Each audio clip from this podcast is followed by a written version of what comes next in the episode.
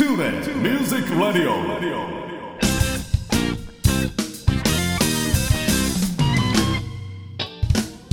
皆さんこんにちは。大阪吹田の音楽スタジオトゥーレミュージックラボのディレクター兼ボーカル講師林慎次郎です。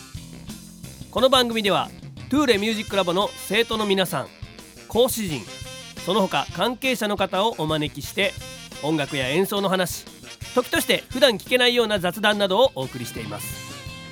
番組の最後にはプレゼントコーナーもありますのでどうぞ最後までお聞き逃しのないよう。それではしばしのお付き合いよろしくお願いいたします。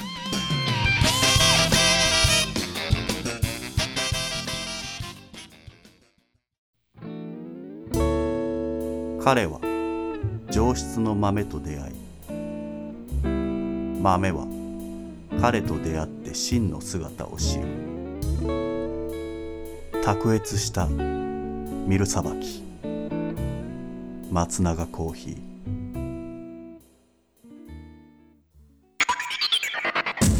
トゥーレ Music Radio。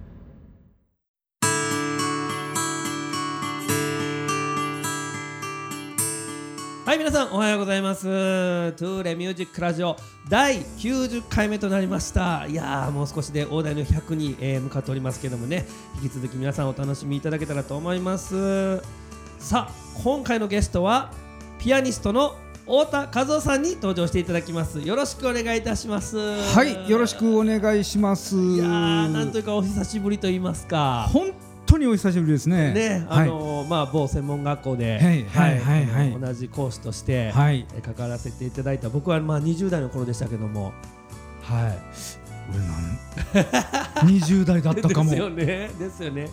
なんかそんなにこう遠くない世代だというでです、そうですそうです。はい、はい、関わらせていただいておりますけど。もうこれ10年前のことですね。いやもうでもね、はい。僕言うたらあのーまだ言うて駆け出しに近いぐらいのね、はい、ね世代で、ええ。なんかやっぱあのその頃太田先生って呼んでたあの呼んでたんですけども、はいはいはいはい。まあ今回ちょっとねラジオ番組なんで太田さんって呼ばせてもらいますけど、あのーなんて言うんでしょうこうもうその業界にはい。足踏み入れてるのがやっぱ太田さんのがあの早かったと思いますので。全然そんなことありません。いやいやいやいや本当にそうですか？本当に。なんかねすごくあの安心感があったんですよいやー喋らせてもらってるのに全然そんなことないですよ。いやいやいやすごいですよなんかあの僕はやっぱ太田さんといえば、はい。もうピアノももちろんそうなんですけどあの軽快なトークちょっとなんて言うんでしょうあのシャレオツなトークと言いますか。いやいやいやいやいやもうつまらぬことばかりいやーもうあの言ってたような気がしますけれど。なんかねワードのセンスがもう僕すごい大好きであの改めてあのプロフィールとかもちょっと拝見させてもらいましたけど、ええ。やっぱりちょっとあのパンチ効いてますよね。あの清く正しくいやらしいってやつでしょ あそれはあの言うたら肩書きじゃないですかはい自称の、はいはいはいはい。じゃなくてあのこう変あプロ革みたいな風の方ですかね。はい、あのブラジルルに行かれた時とか、ええあの辺のこととかめちゃくちゃ面白いなと。ああそうですか。はい。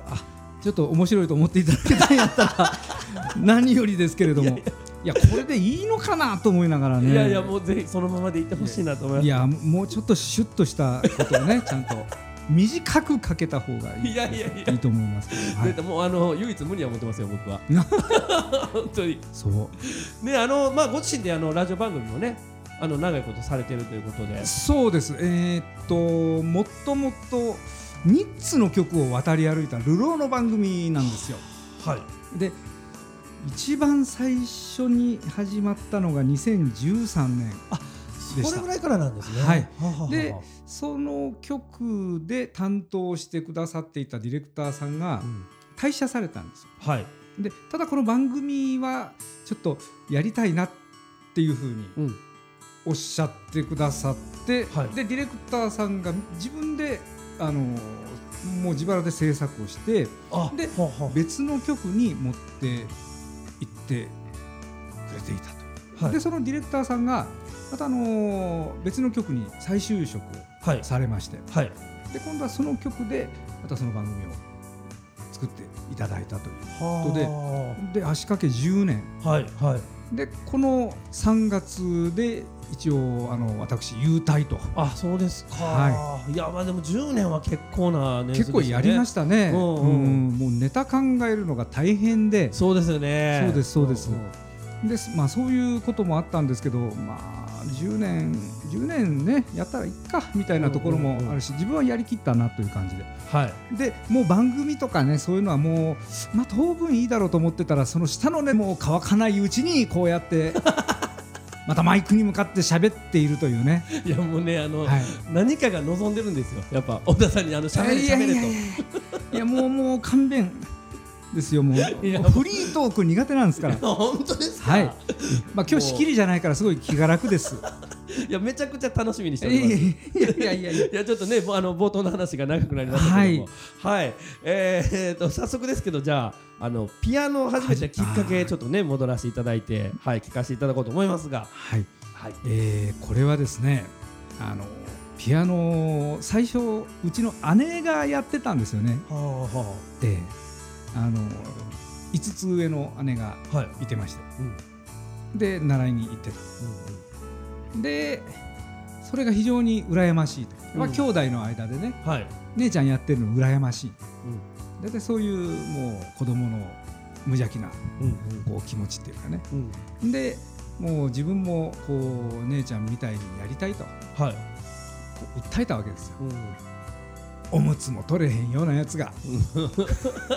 え何歳ぐらいですか？それがね多分もうあんま記憶がないんですが多分2歳ぐらいの時に言ってたんじゃないかなもうそうでもうこれはしょうがねえなと。うんで3歳の時におむつが取れた記念でもないんですけど まあ姉のおまけとしてね、はい。じゃあお前行ってこいと。はい。で姉についておまけとしてピアノ習いに行ったのが最初です。その行かせたのが運の尽きだったと後から親に言われました。いやなんで？なんでですか？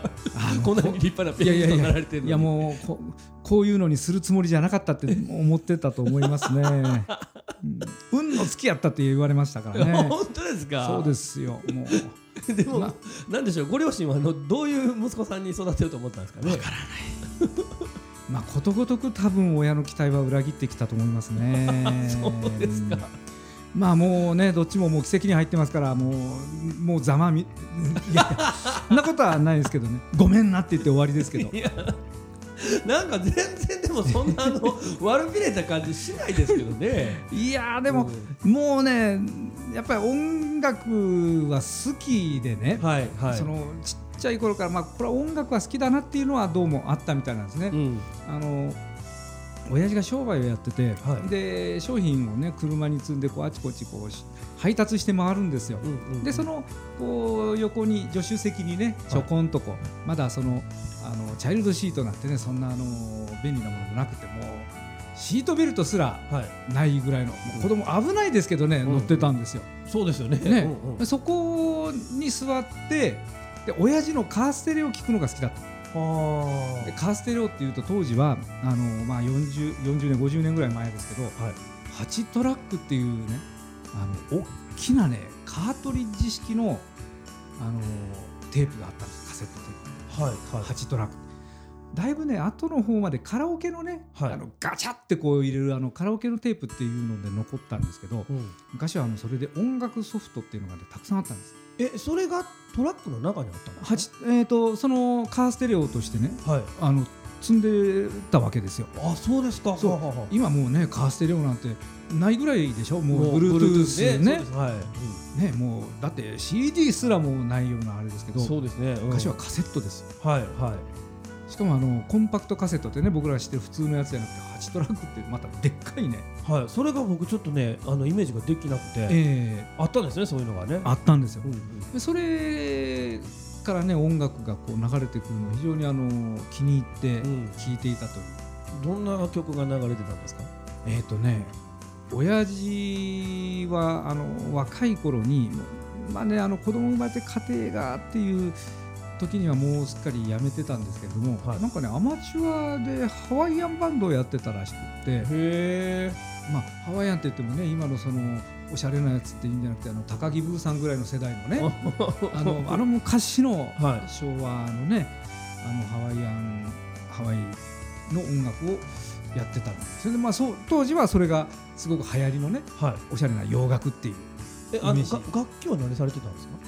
リズムギターやってたって言ってたかな。へあのいわゆるあのスチールギターねほーんってやつはやってなかったと思はあはあはあはあ。まあでもあのやってはったんですね演奏をね。うそうですそうです、んうんうん。でまあでもその頃の話はもう親父からは聞いたこともないし、うんうん。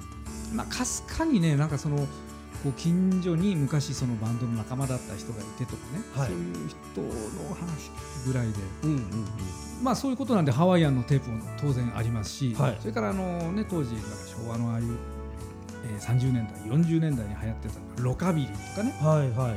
鹿内隆さんってねあの役者さんもやってたけどそういう人が歌ってるロカビリーのテープとかへあったし、はい。あとなんだろうまあもちろん演歌ね。うん。演歌もあったしほんであと、まあ、自分が特に気に入ったのがラテン音楽でね。ああ、えー。そっかじゃああんまり歌謡曲とかは流れてなかった感じですか？歌謡曲はむしろあのテレビですよね、うんはい。テレビでよく見てた。うんその時の流行りのね。うん。だからそうですそうです。ラテン音楽が一番気に入ってあのほらマンボナンバーファイブとかね、あはいあるじゃないですか、はああいうの、まあ、子供だから分かりやすいのがいいんですよ、ううん。んあのああいうなんかパッとしたのが。はい。でなんかラテン音楽ってっていうところでなんかもうあのこう一回凝っちゃうとねガーってこうはまってしまううんうんうんところがあってもう幼稚園の時ぐらいにはもうすっかりねもうペレス・プラード楽団だとかね。早いですねなうんんか、東京9番ボーイズだとかね。あ。はあいうのをもうなんかこう熱心にこう聞いてましたね。でその、まあ、ピアノはのお稽古は習いに行ってっていうのででそのうちねあのこう同級生とねつるんでるうちにその特に仲の良かった同級生の家に行くとお父さんが昔ねなんか、えーとね、自衛隊にいた人で、はい。でそこでなんかねトランペット吹いてたっていう人がうん。いてはい。ジャズに詳しいわけですよ。はい。そのお父さんという人が。でいろいろ教えてくれたりしてこういろいろ知恵がつくわけですよね。はい。でちょうどその頃に FM ラジオ、その時はあのー田舎なんでうん某国営放送の FM しか入らなかったんですよ。うんうん。あの民放のねあのやつはうちでは入らなくって、ででもその FM 放送にこうかじりついてそれをカセットテープに録音してですね、うん。繰り返し聞くとかね。はいはい。そんなことをずっとするわけですよ。うん。そしたらねラテン音楽とかってやっぱりそういう時間があるんですね。あのうん。中南米音楽の時間とかね。うん。でそういうのと一緒にあこういうなんかジャズとか面白そうだなとかもういろんなとこに世界が広がっていくんですよ。はいあとね地上波のテレビでもね、まあ、昔はジャズのコンサートとかいっぱい流してたんですよね。はいはいでそういうのもね録画を見せてもらったりね。なんかね、あのーその当時流行りの曲とかはあんまり知らない。それがでも言うと小学生時代とかそんなんそうですそうです。うわあの頃でもテレビつけたら歌番組ってね演歌からもアイドルからはい。歌謡曲でいっぱい流れてるからそういうのそうででこう覚えてるっていうぐらい、だけどなんかレコードが欲しいと思ったこともないし。へえそうなんですよね。どっちかというとそういうこうなんかやれジャズだなんだとかいうものを聞いてたんですけど。も、まあねそのお友達のお父さんとか、えお父さんがねトラックの中でこうかけてるとか、うん。いろいろとだからそういうちょっとあのいわゆる日本でこう流れてた音楽と違うものを聴くっていう環境がまああったってことですよね。えそうですよね、うん。なんかその当時でもちょっと懐かしいぐらいのものであったりとかね、はあはあはあ。うはい。んまあそのそういうすごく偏った情報を子供の時にこう 散々入れるわけですよね。そうですね。ね頼ったというかまあはい。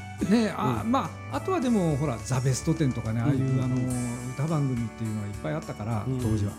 まあ、そういうのぐらいですよね、あとあのドリフのねあの番組でね、はい。なんかあの歌の人が出てきてね、あうん。こういう歌があるんだなとか、うんうんうんうん。ぐらいでね。でそのうちにこうジャズの方にぐーっとこうのめり込んでいくうちにボサノバに出会うわけですよ。はあはい。あのジョアン・ジルベルト、はい。なんだこれはっていう今まで聞いてきたもののどれとも違う。うん。何なんだろうなっていうので今度はちょっとブラジル音楽っていう方にねちょっと向いちゃうわけなんですよ。あでそんなことをしてるうちにこうピアノを習ってるとねなんか自分が聴いたものをこう探してね真似して弾いたりとかできるようになるわけですよ。はいはいでなんか適当なねいい加減なこうちょっと多分先生には怒られそうなこうね、うん弾くことを覚えちゃうわけですよ。そのアドリブ的な感じねねまあ適当なね。うんうんうんでそういうことをやってるうちになんだかジャズみたいなものがなんか弾けるようになってきたぞっていう。はあ。えそう。それがいつ頃ですか？それがね中学校から高校生。で,、なるほど。うん、でその一緒につるんでた連中とまあ半ば無理やり、はあはまあ、楽器をさせてなんか、うんうん。ピアノトリオらしい着物をやったりしたこともあるへええそれも中学の時ですか？高校に入ってからかな。はいはいはいえー。でその時には岡山でねなんかちょっとなんかジャズ喫茶のようなところに行ってねあのまさになんか怒られながらピアノを弾かせてもらったりとか。へえいうようなこともしてました。勉強もしろっていう感じなんですけど。まあこれねもうね親ももういないから言っちゃうけど親が寝静まってからね、うんこっそり家抜け出してねはい。こう14キロぐらいね自転車でこいで岡山の市街地に行くわけですよ。はい。でそれでなんかこうピアノを弾いたりとかね、うんうん。ジャズ聴いたりとかあとあとなんだあのちょっと酒飲んだりしてね はいはいはい。で家帰ったら酒臭かったみたいな。朝バレる結果バレるみたいな。なんかね二日酔いで学校行ったことなんだよな。夏休みの補習。なるほど。ちょっとご両親の気持ちが分かってきました。ですか。そうですか。いやもうそれね。もう、うん。もうもうもうね時効だからやるね。うんうん。これはねちょっとあんまり言ったことがなかったんだけど。ありがとうございます。まあそういうことをしながらなんとなくジャズが弾けるようにうんうん。なりましてという、うん。ただまあ大学に入ってからジャズ犬というものもなくってうんはい。でしかもそんなにねなんかこう一生懸命やろうっていう感じでもなかったんで音楽自体はね、うんまあ遊びぐらいに考えてて。普通に遊んでるだけでした、ジャズの仲間はねままた別のところで社会人の人たちの中でね、はい。となんかこう一緒になってやったりとかしたことはあったんですけど、うんうん。その大学ちょっと6年行っちゃって、うん。まあ、あの落第したわけじゃないんですけどね、うんまあまああのなんとなくこう社会に出るっていうのが後ろ向きな気持ちで。うん。ただまあ6年行って卒論も書いちゃったしはい。もうすることないんでえその大学がうん。あれですか？あのブラジルの方。のことをやってる。はい。はい、そうですそうです。でブラジルのお勉強というか、まあ、ポルトガル語をね専攻して、でブラジルのことをまあ勉強しましてうん。という、で実際に行かれたことはあるんですよいねあの1年学校のね交換留学っていう形ではいはいはい。行ったんですけど、うん。それも別に音楽をしに行ったというわけではなくなるほど。って。うん。むしろ向こうで大学の授業を通って単位を取って帰ってこないと怒られるという。あなあそうだったんですね、ええ。ほうほうほうほうほうその一応学校の交換っていうその協定でね、はい。で国の奨学金取ってこう送り込むのでちゃんと単位を取って帰ってこないと困るよって言われて。なるほど、えまあでもなんかあの向こうのその音楽に触れることもやっぱあったでしょそれは。えまあ、ありましたありました、うんうん。あの結局向こうでお世話になったホストファミリーっていうかね一面あのこう受け入れてくれてたところが、まあ若い夫婦がいたんですけどね、はい。あの旦那の方がうん。元ミュージシャああなるほど。ンで食えないからって言って、うん。そのずっと法学部にいて弁護士になる勉強してた人。はあ。で地元のあの合唱団をね指揮してたっていう。はい、ちょっとそのあの町ではまあまあ知られたうん、音楽家の人だったと。はあなんかご縁ですよね。ねうんほんでそれで自分がね音楽やるっていうのがバレちゃって、うんうん。でそういうところに連れて行かれるというか、うんうん。っていうかまあその音楽やってる人のなんかこう中にねで人知り合いができたりとかうん。してで結局なんかね何回かライブしたんですよ一緒に、はいはい。うん、そういうことがありました。うんうんうん。えー。まあなるでしょうねそうね。まあでもねあの勉強しに来たからそんなあのあんまり そっちにバーッと行っちゃうと、うん。うんまあ、まあ自分がもうその行っちゃうとねあのもう帰ってこれなくなるようなうんなるほど。はい。感じになっちゃうんで、うん。いやいやもうそれはと言って自重して。では帰ってきてあはい。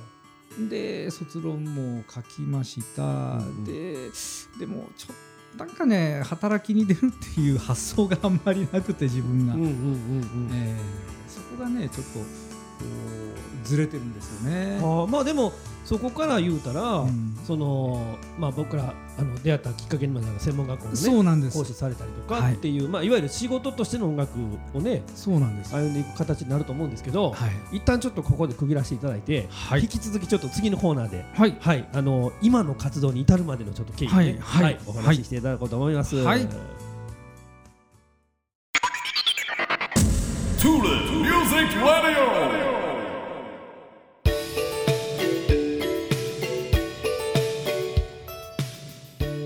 それでは引き続きまして、えー、太田さんの大学卒業後から、まあ、現在の音楽活動に至るまでのお話をちょっと聞いていこうと思うんですけども、はい。でそれでですねあのもう大学は出たけどなんかこうねイメージがないんですよ。うんうんそっから先の。うんもう卒業式も出たけどもうみんなね進路が決まっててうんキラキラしてんですよ、はいみんなね。はい俺もう別に行くとこないしなってなんかもうそれが羨ましくてね、うんちょっといじけた気持ちにもなりましたけど。あでそれでブラブラしてたんですよね。あはい。まあ、そういう時にあの、まあ、大学の先生が見るに見かねてねうん。あのちょっとこうあの通訳みたいなのあるけど行くみたいなので単発でね、はい。なんかこう行かせてくれたりとかっていうようなことも、まあ、あったりしたんですけど、うんまあ、そういうのがいつもいつもあるわけじゃないですから。はい。ええ。でそういうことをしながらどうするべっていう時にまあその時に出会った人がピアノを弾いたら小遣いをやると、はい。ええ。そういうことになったんですね。うんうん。ちょっとこうあの手伝ってくれへんか。それは何がきっかけで出会ったんですか？あそれはね僕が出入りしてたそのお店でねはい。あの知り合った人ですけど。その音楽をそうですそうですそうです。なるほどなるほど。ええ。でまあそのちょっと手伝ってくれたらじゃあなんか小遣いをやるからっていう、うんうん。そっからです。うもう仕事にするなんて思ってもなかったんですけど、そっはいからまあこうな何をまかり間違ったかこういろんなところに潜り込ませていただいた結果がはい。これです。い やなんかあの悪いことのように言ってますけど全然いい話じゃないですか。まあ、なんとかつながってね首もつながってね 生きながられてきました。という、なるほど。ええ。それが今に至る。はい。あーあそうか。でも長いですよ。20代からね。そうです。もう今に至るまでだから。もう人生の半分ぐらいもうそういうことうん。になってますんでね。いやいろんなことあったと思うんですけども。いやだからちゃんとしたこう先生についてジャズを習ったとかあ、そうですよね。ね、うんうん。音楽を勉強しましたっていうことがなくてですねそうあのだから本当独学ですよねもうどっちかというと。そうですそうです。そのねまあ小学校の頃その基礎は習われてたかもわかんないですけど、まあ、って言ってもピアノのお稽古程度ですから、うんうんうん。うん。しかもあんまり真面目に練習もしないようになっちゃって、まあねあのアドリブとかしだすぐらいですからね。ええだんだんこうもうね先生も諦めムードの感じになっちゃって。ちなみにあのちょっと話戻りますけど、はいはい。その習われてた時は、うん。どのぐらいまで進度は行ってたんですか？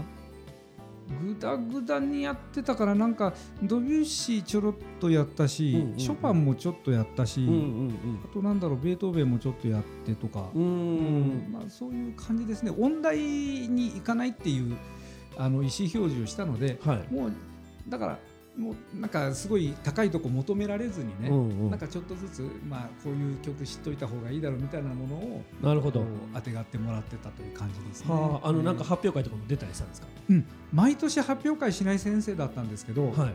まあ、あるたんまあ、発表会あるたんびには出ましたよ。ああなるほどね、もう何弾いたかあんまり覚えてないですけど。なんかシューベルトの曲やったっけなみたいなね。はあ、はあえーはあ。はあ なんかあの新鮮なイメージですね。クラシックのそういうちょっと発表会に出てるでしょう。もうないですよ。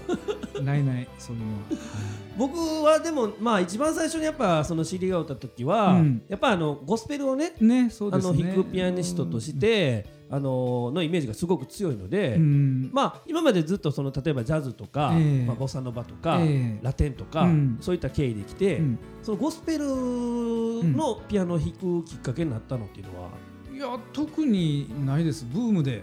あっていうだけですね。その天使にラブソングを2あたりね。あれあれでなんかこうゴスペルを演奏する機会が普通にまああったっていうことですようんねまあそういう音楽があるっていうのは知ってたんですけど、はい。自分がそこまでこうガーッといくとは思わなかったですね。うん。うん。まあでも今はねもうあのいわゆるそのゴスペルスクールの、ええ。ソウルバンドミュージックスクールうのん。ピアノ講師として、ええ。はい、勤務されてますからね。まあね、いいのかなみたいな。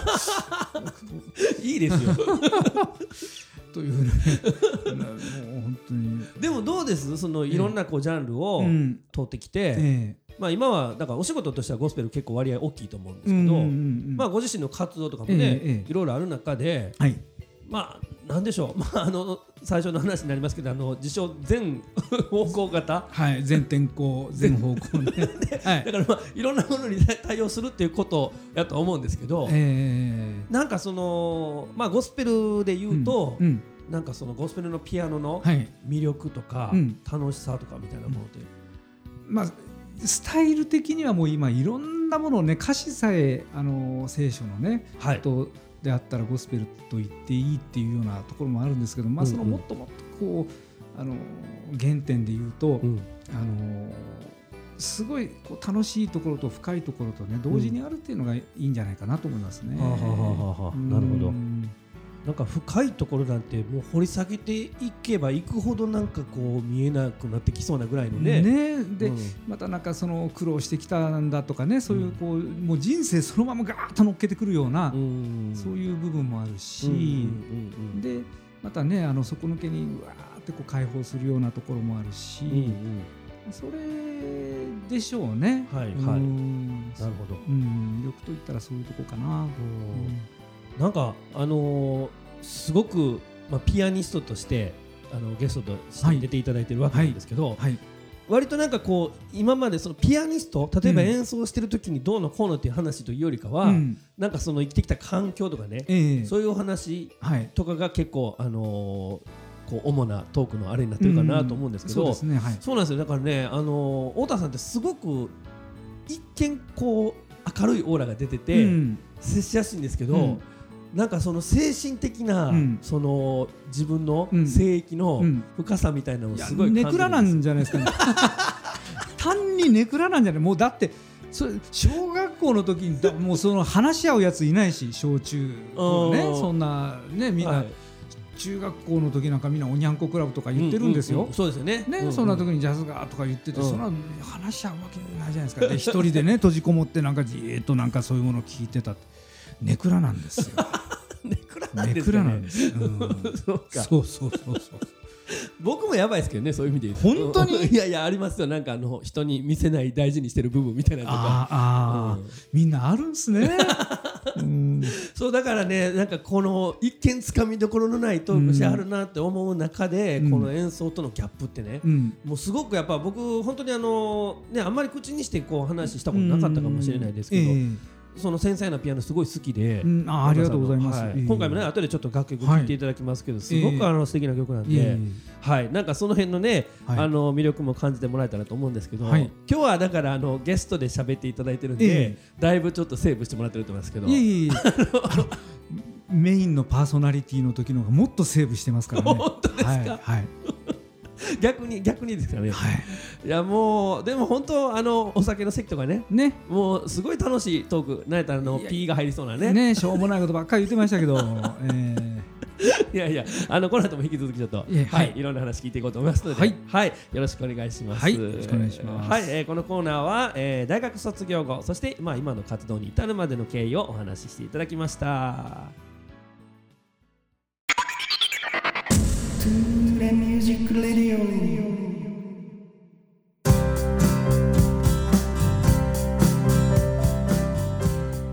はここで、えー太田さんのこの一曲を聴いてくれということでですねあのーオリジナルの音源を今回もちょっと持ってきていただきました。はいということで曲の紹介の方、はい。よろしくお願いいたします。ーはい。これもう今人前で演奏できる唯一のオリジナル。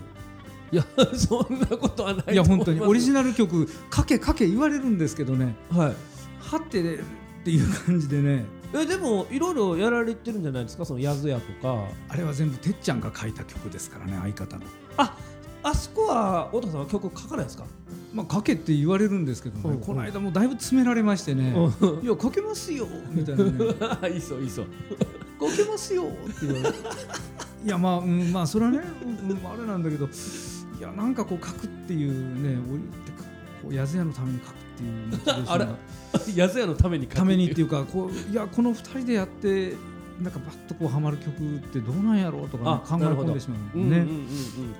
で、まあ、そういう中で1曲だけあの作った曲がありまして、はい。これあの「角犬」という曲でねはい。これ角の犬なんですよ。はですよね。えー角っこの犬でこれねあのあ2019年の年末にあのちょっとね虹の橋を渡ってしまったんですけあどあはい。これあの僕住んでる天満のねはい。あの界隈で、まあ、裏天満って言われるぐらいのところなんですが、うんうんこう街角本当に角っこにうん。お家があって、はい。でそこのお家のとこで飼われてた犬なんですよ。はい。大きいあの黒いねラブラドールで。うん。で小屋が外にポンとあって、ん。でそこで飼われてた。はあは犬。あ。はい。だからまああの外でねこうまあなんか寝たりとかうん。してるワンちゃん。はい。でこれがねあのずっと、まあ、ちょっと気にかけてね触ったりとかしてるうちにいろ,、うん。まあ、いろいろありましてね、あのそこの面倒を見てた。本当は別の人がオーナーなんですけど、ん。オーナーから預かってねうん。面倒を見てたそのお家の大将が亡くなって本当にねあの犬一匹になっちゃったりとかね。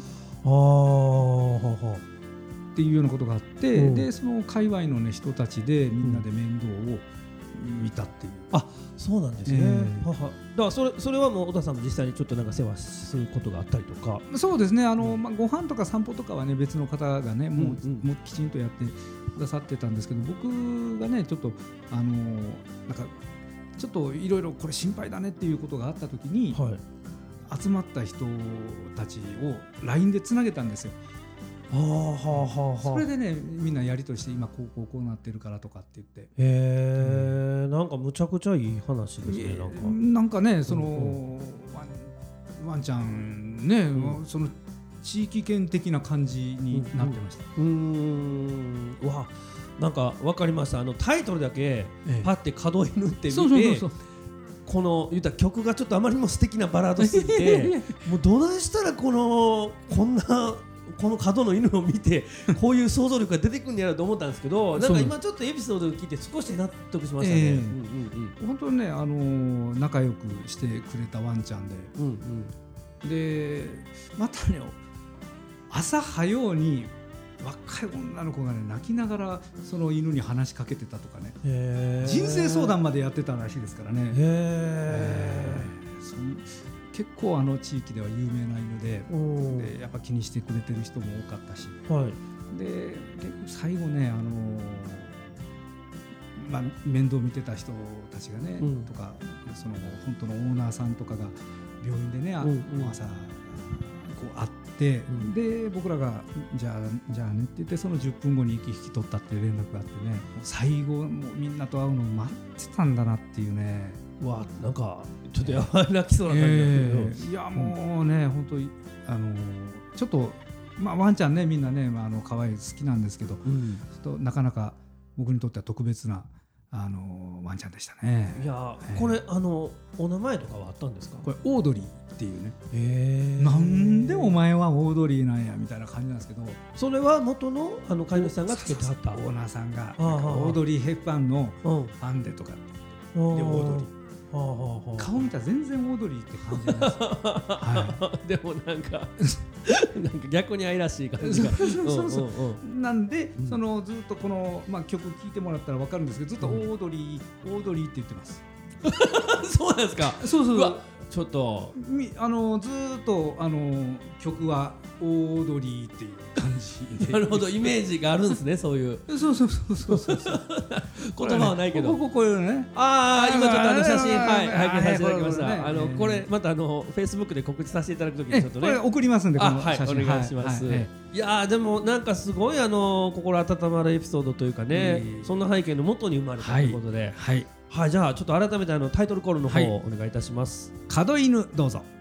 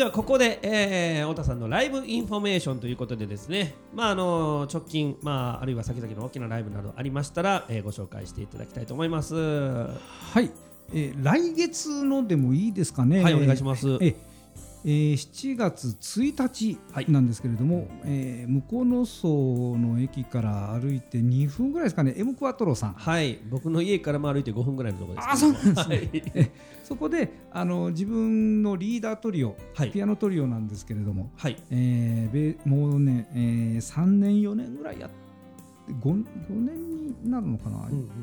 まあでも4年とかずっとやってるはい。トリオで、うん。えーベースが宗武正弘さん。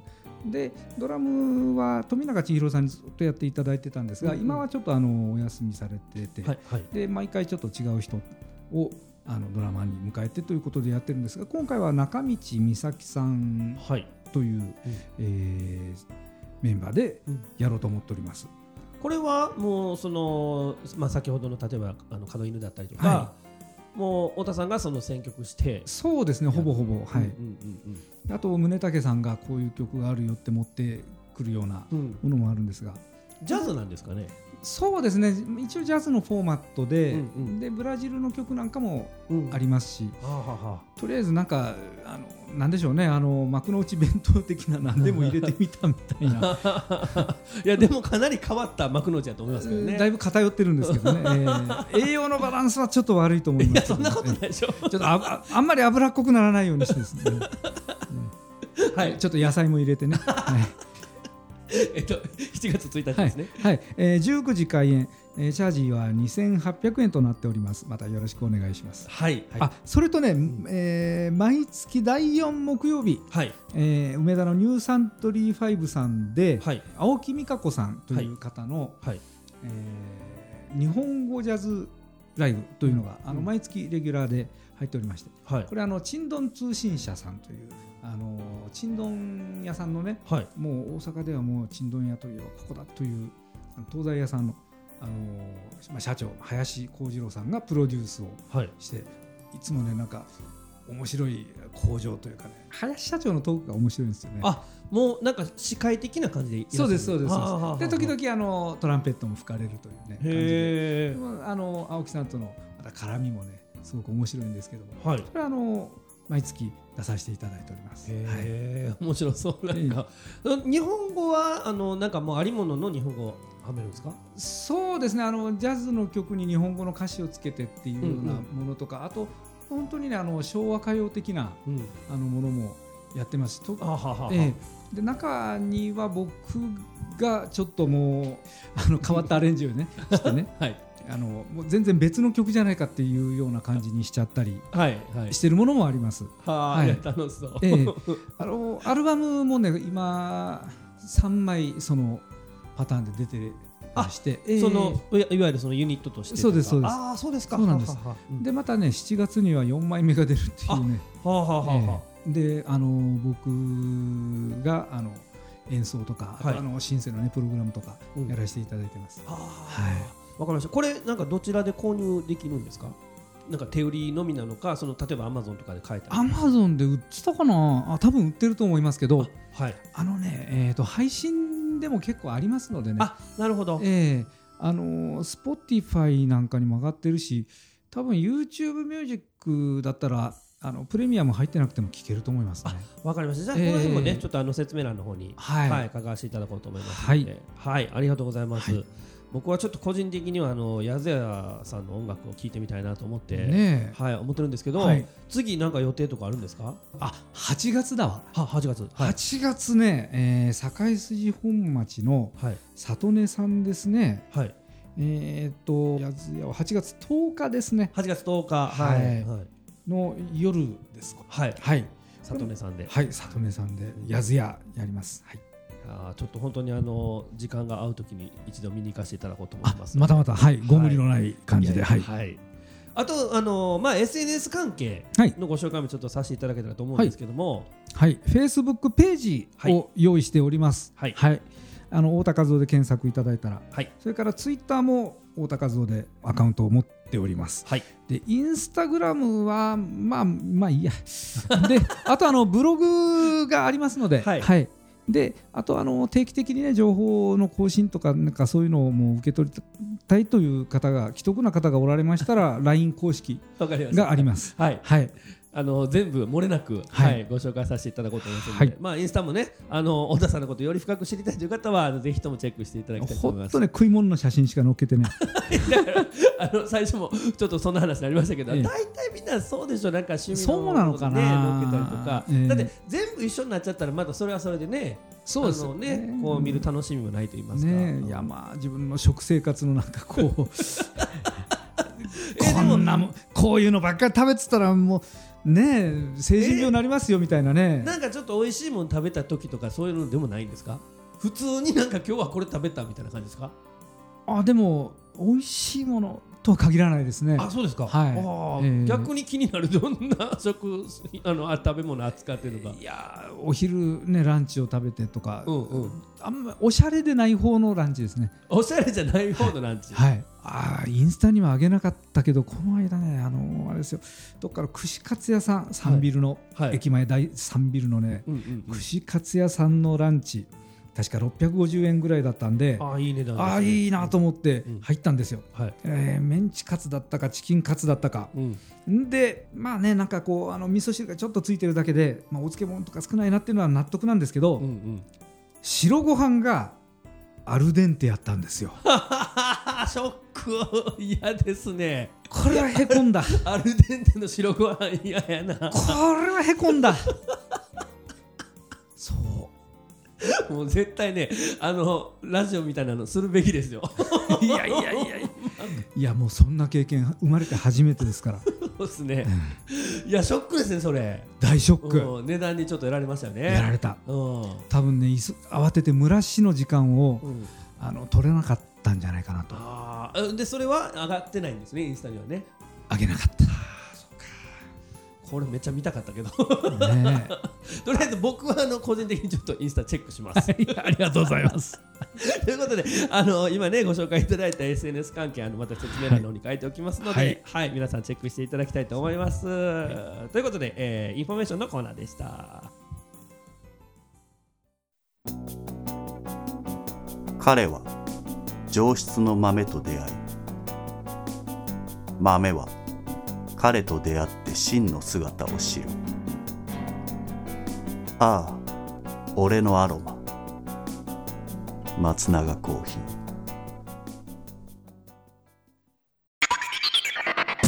Tulip Music Radio.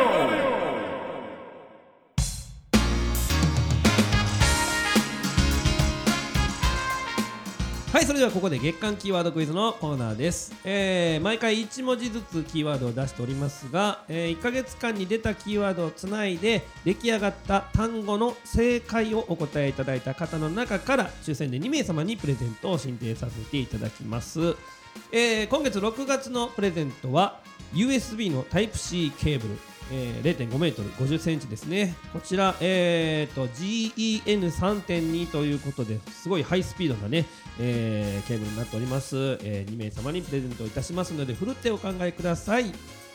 それでは太田さん今回のキーワードは？のの。はい、何ぬねのののでございます、えー6月2文字目のキーワードとなります、えー今月は4週ありますのでね4文字の単語が出来上がりますので皆さん、えーぜひともゲットしていただきたいと思います。月間キーワードクイズのコーナーでした。大阪府 JR 吹田駅から徒歩7分の音楽スタジオトゥーレミュージックラボでは丁寧に指導サポートする音楽レッスン。配信にも対応した関西屈指の格安レンタルスタジオ。その他防音音楽建築の専門家によるコロナ対応型防音施工。さまざまな活動創造の場としてご利用いただけるコワーキングスペースサービスの提供など音が紡ぐさまざまな音楽スタイルをご提案させていただきます。お問い合わせは電話0663181117メールアドレス info.toure.jp 詳しくは t o u ミュージックラボのホームページへ。お気軽にお問い合わせください。トゥーレ Music Radio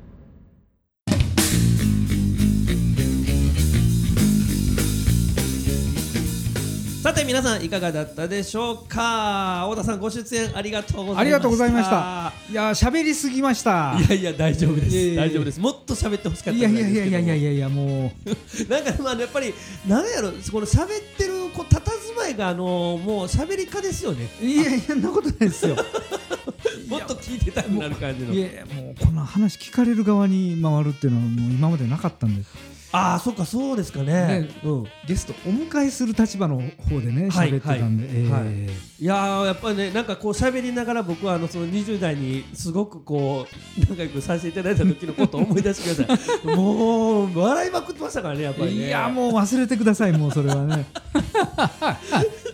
さあ、えっとじゃあちょっと最後になりますけども、あのーまあお忙しいとは思いますけども例えば一日こうふっと仕事のこと何も考えんでいい休みができました、うん。何されますか？仕事のことをもう考えなくていい。いい。もうあの曲のなんか例えばライブの準備とかうん。そんなこと何もしなくていい。一日がふっとできた時、と好きな音楽聴いてるかも。ああそうですか。逆にね。うんうんうんう。んねなかなかこうあの日常的にその好きな音楽聴く時間ってないじゃないですか。ね。あれはね。なんかその、勉強のために仕入れるとかねその準備のために音楽聴くとかね好きな音楽というとやっぱそのラテンとかなるんですか？まあ、ブラジルの曲とか聴いてるかもしれないですうんうんうんうん。ねあとはまあまあジャズのね自分の気に入ったプレイヤーのはい。曲であったりレコードであったりとか、はいはいはい。そういうのちょっと聞いてホッとしてるかも。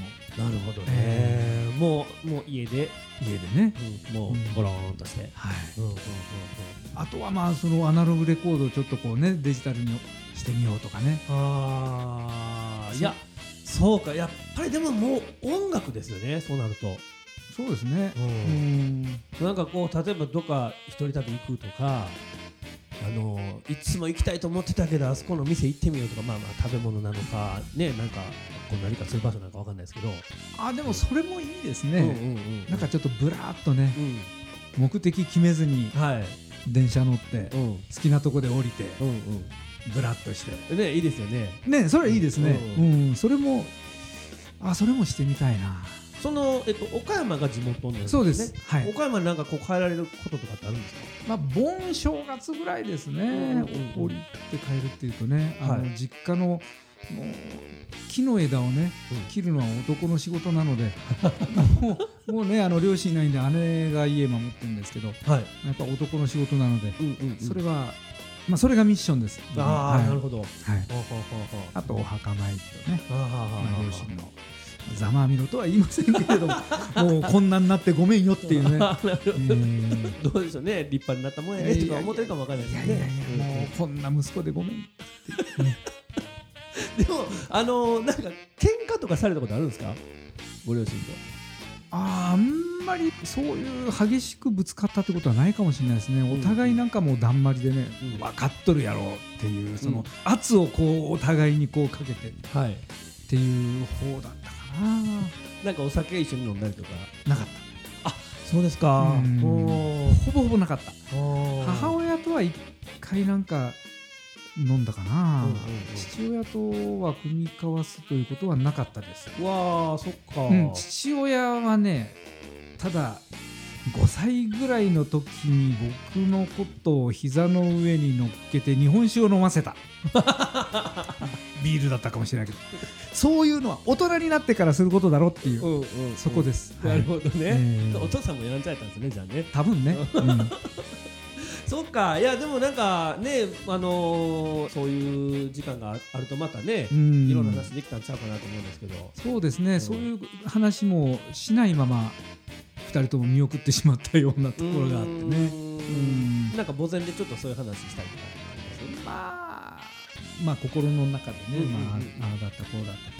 うん。まあでもその辺はもうね向こうも何も言わないですから自分のもう想像の中で好き勝手に作り上げることも、はい。まあ、できるかなというね。そうですね。ね。うんうん。ですよね。いやーでもなんかいいじゃないですかその里帰りと言いますかね。まあそうですね。うん。いやーまあちょっと本当お忙しいと思うんで なんかねあの現実的になかなかそんな時間取れないと思いますが、あのほんまそれこそ一人旅フラッとねはい。行ったりするぐらいのなんかゆとりがあのできたらまたちょっと音楽生活もリフレッシュするんじゃないかなと思いますので。そうですね。はい、休めるときはしっかり休んでいただいて、ありがとうございます。はい、ということで、えー、トゥーレミュージックラジオ第90回目はピアニストの太田和夫さんに登場していただきました。ありがとうございました。ありがとうございました。